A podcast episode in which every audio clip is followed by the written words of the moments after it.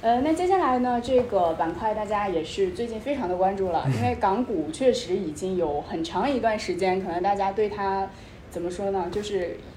失望比较多。那在目前来说，我们可能似乎已呃感觉好像机会迎来了一个拐点。那对嗯于目前的一个情况，您先跟大家解读一下，然后您是怎么看的？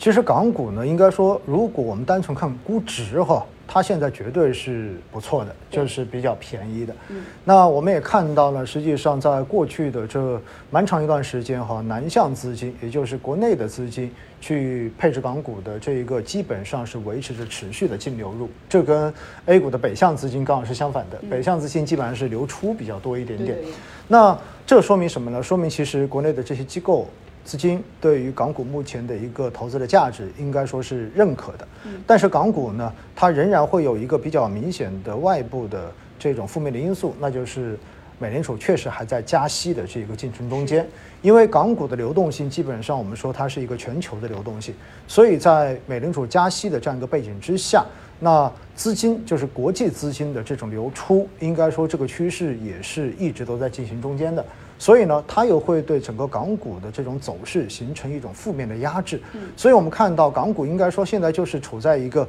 呃，正反两方的这一个消息都比较明确，而且的话呢，呃，单纯就像我们刚才说的，单从估值来讲的话，从它的配置绝对配置价值肯定是 OK 的。嗯那么还有更重要的一点呢，就是对于呃平台经济哈，因为我们知道恒生指数跟恒生科技指数，那么在过去这几年的一个。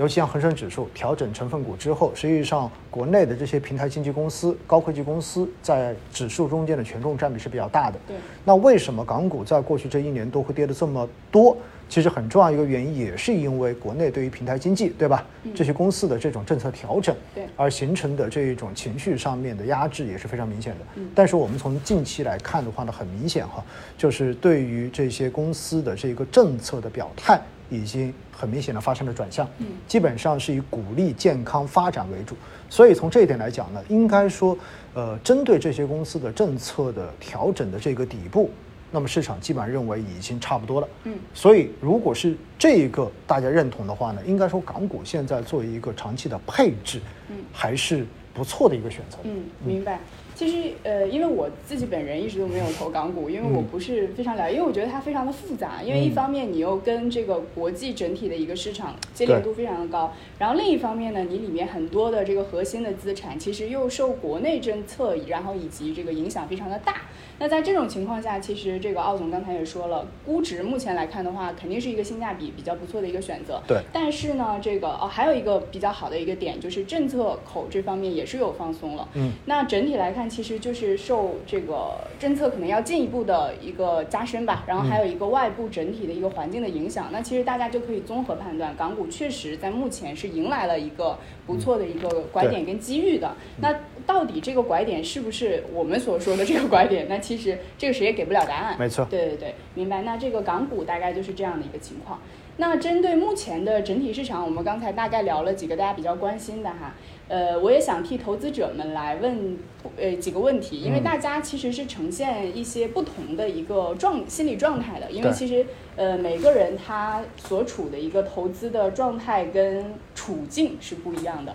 所以我想问一下这个投资者们有一些哈，就是在之前我们那个呃主题基金涨得特别好的那个阶段。嗯然后之后买了很多的，然后它相当于是比较一个高仓位，然后之后在这个权益基金里面的一个投资者。那他现在可能他目前的这样的一个状态呢，就是说，呃，流动资金可能很少了，或者说有可能有的人都已经没有了。嗯那目前他嗯在这个里面。然后还有一种投资者呢，就是可能之前呃已经卖出了，但是他是低仓位。嗯那在这样的市场环境下，他也不知道你说这个钱我要现在放进去吗？也有一种不确定性。那这两种的话，这个您有什么样的建议给到他们？首先哈，针对第一种，就是基本上已经没什么流动性可以再去补的这些投资者呢，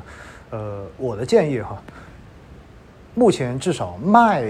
意义已经不大了。这说实话，因为它已经跌了这么多了，对吧？嗯对对对尤其是刚才小卓提到的，嗯、有一些可能是买的这些赛道股跟主题的基金，那么这些呢，实际上在过去哈，就是抛却上周的前面的那两周反弹中间，应该说是有明显的这种反弹在的。嗯所以这说明什么呢？说明这些赛道股，尤其是以科技成长为代表的这些主题，那它经过了前期这么大的这种调整，因为大部分都接近百分之三十的这样的一个调整之后，实际上呢，未来哈，呃，只要相关的这些上市公司的盈利能够随着复工复产，然后随着这一些呃刺激政策，然后出现拐点之后，出现明显的改善之后，实际上它的反弹的这个力度也会比较大。嗯因此呢，对于这些投资人，我的建议就是，要不然你就选择躺 平吧，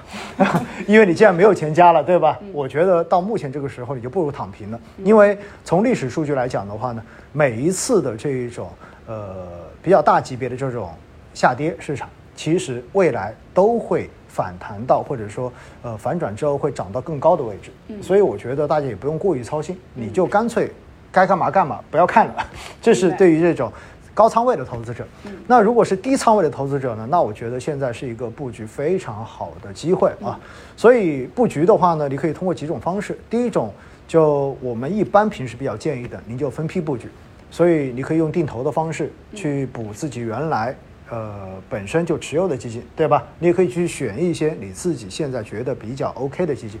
那么去做一个补仓。那如果你觉得定投你不想做，但是呢你又想投，那怎么办呢？其实我觉得在目前这个时点，去选择新发的权益类基金，嗯其实也不失为一个好的方法。说白了，就让基金经理帮你去择时嘛，对不对？那虽然择时这个事情本身不靠谱哈、但是专业投资人，像呃机构这样子的专业投资者，他的择时的这种正确率应该比我们普通的个人，那肯定那是么要概率还是要高一些吧，对对吧？嗯，所以就给大家这两个建议。嗯，明白。